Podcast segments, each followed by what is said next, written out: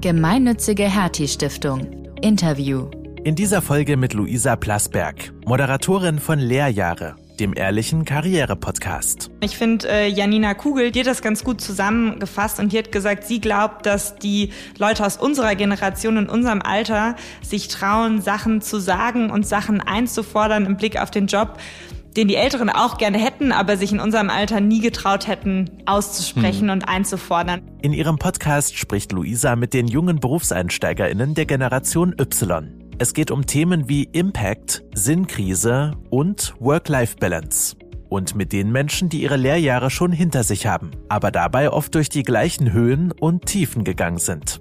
Zu Gast waren unter anderem schon Oes Yilmaz, heute Agenturinhaber und früher Teil des erfolgreichsten deutschen YouTube-Kanals White Titty, ZDF-Heute-Moderator Klaus Kleber und Luisa Neubauer von der Bewegung Fridays for Future. Sie alle erzählen offen und ehrlich, wie sie zu ihrem heutigen Job gekommen sind und welche Rückschläge sie dabei auch einstecken mussten. Wir haben mit der Moderatorin des Podcasts Luisa Plasberg gesprochen. Sie hat Politik und Wirtschaft studiert in Mannheim, Boston, New York und an der Hattie School of Governance in Berlin. Luisa weiß, worüber sie spricht, denn sie gehört selbst zur Generation Y und hat auch schon ihre eigenen Erfahrungen mit den Lehrjahren gemacht. Was sind denn für dich Lehrjahre? Wann geht es los und wann hört's auf? Vermutlich geht sehr früh los, weil man schon von Anfang an schon in der Kindheit ganz viel lernt und hört im besten Fall auch nie auf.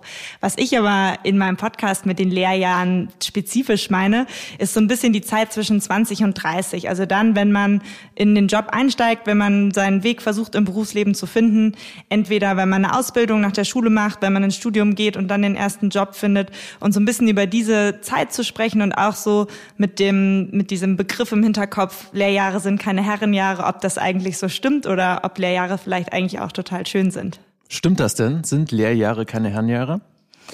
Ich glaube, es hat beide Seiten. Also natürlich, auf der einen Seite können Lehrjahre hart sein, weil man muss natürlich auch manchmal irgendwie die blöden Aufgaben machen, wenn man irgendwo anfängt. Es ist anstrengend, wenn man sich in neue Kontexte eingewöhnen muss, wenn man irgendwie viel lernen muss, weil man noch nicht so viele Sachen kann.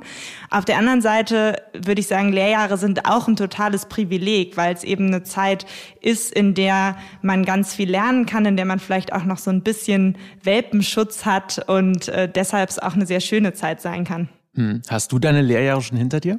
Auf gar keinen Fall. Also die dauern sicherlich noch lange an, einfach weil ich jeden Tag was Neues dazu lerne und auch so dieses Mindset ein bisschen behalten möchte, dass äh, ich das auch noch mit 30, 40, 50 und 60 mache. Hm.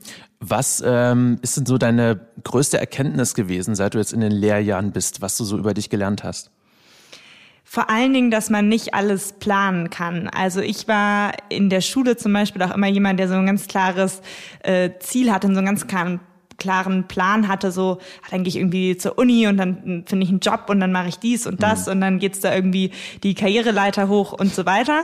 Und ich habe gemerkt, äh, die schönsten Sachen passieren eigentlich, wenn das Leben dazwischen kommt und ähm, man einfach mal schaut, was auf einen zukommt, welche Möglichkeiten sich entwickeln. Manchmal sind Sachen ganz anders, als man gedacht hat und dann auch die Chancen zu ergreifen, die sich einem bieten. Hm. Wie bist denn du auf die Idee gekommen, den Podcast zu starten? Ich habe mich mit einer Freundin unterhalten, die ähm, Journalistin ist und äh, vor allen Dingen Formate für Instagram und Social Media macht. Und irgendwie kamen wir dann aufs Thema Podcast. Sie war irgendwie für die Republika gerade hier. Und wir haben uns zum einen über diese Formate unterhalten und zum anderen eben über so ein Thema, was mich sehr umtreibt, eben diese Zeit des Berufseinstiegs und auch so ein bisschen die Desillusionierung, die da viele erfahren, weil sie irgendwie so mit großen Erwartungen in den ersten Job gehen und denken, geil, jetzt geht das Arbeitsleben los, Wahnsinn und dann natürlich auch manchmal so ein bisschen mit der Realität konfrontiert sind, weil Lehrjahre eben keine Herrenjahre sind.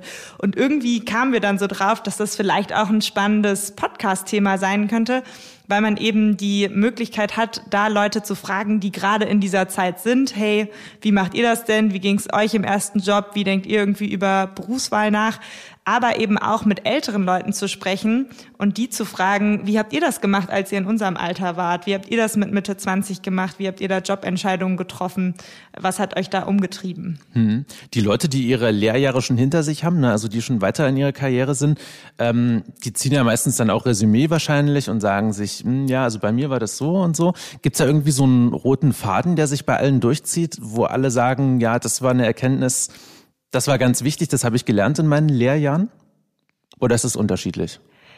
Ich glaube, so ein bisschen dieser Aspekt, dass man nicht alles planen kann und auch was für eine große Rolle Zufall spielt. Also wenn ich Leute frage, ich gerade bei den Älteren äh, frage ich ja viele Leute, die irgendwie erfolgreich sind in dem, was sie machen, also irgendwie erfolgreiche Politiker und Politikerinnen oder Journalisten oder Unternehmer oder Vorständinnen und die dann so ein bisschen sagen so, ja, ich hatte jetzt mit 25 keinen Masterplan, wie ich äh, Vorständin von Siemens werde oder wie ich äh, der Moderator vom Heute-Journal werde, sondern das hat sich halt einfach so ergeben. Da gab es halt irgendwie eine Möglichkeit und so bin ich dann da hingekommen. Und das finde ich auch ein, eine wichtige Message so, dass man sich natürlich irgendwie anstrengen kann und auch sollte und Ziele haben sollte, aber dass dann auch einfach eine echt große Portion Glück dazugehört und diese Art von Demut und Bescheidenheit, die beeindruckt mich halt auch, dass sich die Leute halt oft nicht hinstellen und sagen, ich war halt schon immer der Beste und die Geilste und deshalb bin ich jetzt das und das geworden, sondern auch anzuerkennen, ich hatte auch einfach Glück mit den Umständen. Hm. Ist ja bei vielen Leuten so, die frisch aus dem Studium kommen, die haben ja meistens die Strotzen vor Ideen und haben Träume und Pläne, was sie alles machen wollen und dann wumm, fallen sie erstmal so auf den Boden der Realität. Ne? Hm, wahrscheinlich hast du das auch bei vielen Leuten gehört, die ja jetzt in den Lehrjahren sind, ne, die genau das gerade erleben. Was ist denn da dein Tipp? Sollte man weiter träumen oder ist es dann einfach Zeit, realistisch zu werden? Ich glaube, man sollte schon weiter träumen, wenn es darum geht, wo man hin will. Und man muss realistisch bleiben darin, was es vielleicht braucht, um dahin zu kommen. Weil meine Beobachtung ist auch so ein bisschen, dass viele mit einem großen Idealismus und unterschiedlichen Träumen in die Ausbildung oder ins Studium starten und dann rauskommen und plötzlich alle ähnliche Dinge machen, weil sie dann doch deutlich mehr auf Sicherheit, vielleicht auf Status, Prestige, Geld fokussiert sind und dann eben doch in den öffentlichen Sektor, in große Unternehmen, in Kanzleien oder so gehen, wenn sie, als sie vorher noch ins Studium starten wollten, vielleicht eher ihr eigenes Ding machen wollten oder einen alternativeren Weg gehen würden. Und da würde ich schon sagen, sich vielleicht nochmal daran erinnern, was wollte ich eigentlich machen zum Anfang meines Studiums, bevor all die externen Einflüsse auf mich kamen. Das wäre mhm. mein einer Tipp. Und den anderen so, selbst wenn man jetzt gerade in irgendeiner anderen beruflichen Situation ist, dieses Ziel nicht aus den Augen zu verlieren, aber trotzdem auch anzuerkennen, pff, Arbeit macht halt auch nicht immer Spaß und kann halt auch total hart sein. Man hat mal irgendwie schwierige Kollegen, man hat mal schwierige Chefs, aber das geht auch vorbei und man hat noch vermutlich um die 40 Jahre Arbeitsleben vor sich, aus denen man noch viel machen kann. Mhm. Ähm, ich finde interessant, bei den äh, Podcast-Folgen, die du hast, sind ja, wie du schon sagtest, äh, auf der einen Seite Leute dabei, die schon sehr weit sind in der Karriere, ne, die schon einen weiten Weg hinter sich haben und halt auch ganz junge Leute, die noch am Anfang sind und noch direkt in den Lehrjahren drinstecken. Gibt es da irgendwie einen Unterschied in der Sichtweise, so wie man auf die Karriere schaut und aufs Berufsleben, was man da für eine Einstellung hat? Ich glaube schon. Ich finde, äh, Janina Kugel, die hat das ganz gut zusammengefasst und die hat gesagt, sie glaubt, dass die Leute aus unserer Generation in unserem Alter sich trauen, Sachen zu sagen und Sachen einzufordern im Blick auf den Job, den die Älteren auch gerne hätten, aber sich in unserem Alter nie getraut hätten, auszusprechen mhm. und einzufordern. Ich glaube, das ist schon ein Unterschied, dass viele von uns heute mit anderen Ansprüchen auch in den Job gehen und das finde ich ist auch in Ordnung. Es ist halt nicht nur wir wollen unbedingt Karriere machen und immer darauf hören, was andere von uns erwarten, sondern eben auch sei es äh, Work-Life-Balance, sei es die Vereinbarkeit von Familie und Beruf, sei es irgendwie die Sinnhaftigkeit der Arbeit, da andere Ansprüche haben. Das glaube ich schon ein Unterschied. Und die älteren Gäste, die erkennen auch an, dass trotzdem für uns nicht alles leicht ist, obwohl wir diese Sachen fordern, weil wir natürlich auch eine deutlich größere Bandbreite an Möglichkeiten haben was auf der einen Seite eine große Chance ist, aber auf der anderen Seite halt auch viel mehr Entscheidungsschwierigkeiten mit sich bringt hm, und klar. viel mehr Verantwortung, auch was draus zu machen. Hm. Wer die Wahl hat, hat die Qual dann, ne? Genau. Was sind denn da so die, die größten oder die, die typischsten Träume, die so junge Menschen haben, mit denen du dich unterhältst? So, so, vielleicht so Sachen, die auch irgendwie überhaupt nicht jetzt sich in einen Beruf drücken lassen, wo Leute sagen, ich will unbedingt, weiß ich nicht, die Welt verbessern auf diese oder jene Art und Weise. Was hast denn du da so gehört von den Leuten? Das ist echt total unterschiedlich. Also die erste Folge zum Beispiel, die ich aufgenommen habe, war mit einem Seenotretter. Und der ist einfach total davon getrieben, dass man Humanität und einfach diesen Wert von man muss Menschen in Not helfen in sich trägt und diesen Wert auch in seinem Job leben möchte. Mhm. Ich kenne aber auch ähm, eine Journalistin zum Beispiel, die ich interviewt habe, die gesagt hat, für sie ist auch einfach Sichtbarkeit total wichtig. Für sie ist wichtig, dass ihre Arbeit auch öffentlich stattfindet und auch gehört wird.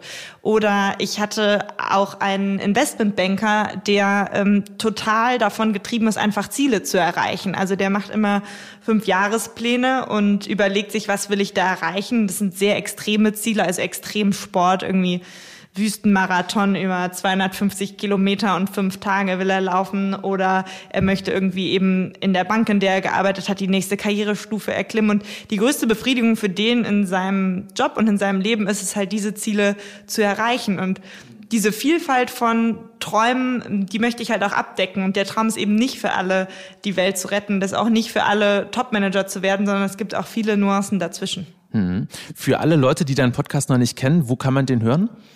Überall, wo es Podcasts gibt, also Spotify, Apple Podcasts, Deezer, Google Podcasts, einfach eingeben Lehrjahre oder auch auf Instagram unter Lehrjahre-Podcast. Da findet ihr auch ein paar mehr Infos zum Podcast, zu den Gästen, seht auch mal, wie die aussehen und mhm. freue mich da mit euch in Kontakt zu kommen. Du hast mir vorher schon erzählt, dass du auch viele Nachrichten bekommst von äh, Zuhörerinnen und Zuhörern. Ähm, was ist denn da so dabei gewesen? Also mal abgesehen von äh, technischen Tipps, hatten wir schon gehört, ne? Äh, Leuten, die auch Podcasts machen. Ähm, was sind denn da so äh, typische Fragen, die die Leute vielleicht haben oder Anregungen oder so? ganz viel tatsächlich Leute, die selber gerade an irgendeinem Entscheidungspunkt stehen und mir geschrieben haben, dass sie irgendwie dankbar sind für die Inspiration, die die in dem Podcast kriegen und mir dann auch echt teilweise lange E-Mails geschrieben haben über ihre persönliche Situation, wo ich dann teilweise so war so, huch, wer bin ich denn jetzt zu sagen, was sie machen sollen, habe dann einfach nur zurückgeschrieben, so, ah, das finde ich interessant, ich würde mal so und so und so darüber nachdenken, aber ja. ich bin jetzt auch hier nicht irgendwie Lebenscoach Die oder Berufsberatung. so. Berufsberatung. ähm, das gab's schon ähm, und es gab auch ein paar Leute, die den Podcast gehört haben und das Konzept so ein bisschen verstanden haben und selber gesagt haben, sie haben Lust, mir ihre Geschichte zu erzählen, habe ich mich auch drüber gefreut, weil so kriegt man natürlich noch mal irgendwie andere Leute auch vors Mikrofon, auf die man jetzt selbst so erstmal nicht gekommen wäre. Wenn ihr jetzt neugierig geworden seid, dann findet ihr den Podcast Lehrjahre von Luisa Plasberg auf allen gängigen Podcast-Plattformen, zum Beispiel bei Spotify und Apple Podcasts. Und wenn ihr keine weitere Folge unseres Podcasts Hertie Interviews verpassen wollt, dann abonniert uns gerne und wenn ihr mögt, lasst uns eine Bewertung da. Weitere Interviews, Videos und Beiträge rund um unsere Themen Demokratie stärken und Gehirn erforschen findet ihr auf www.ghst.de.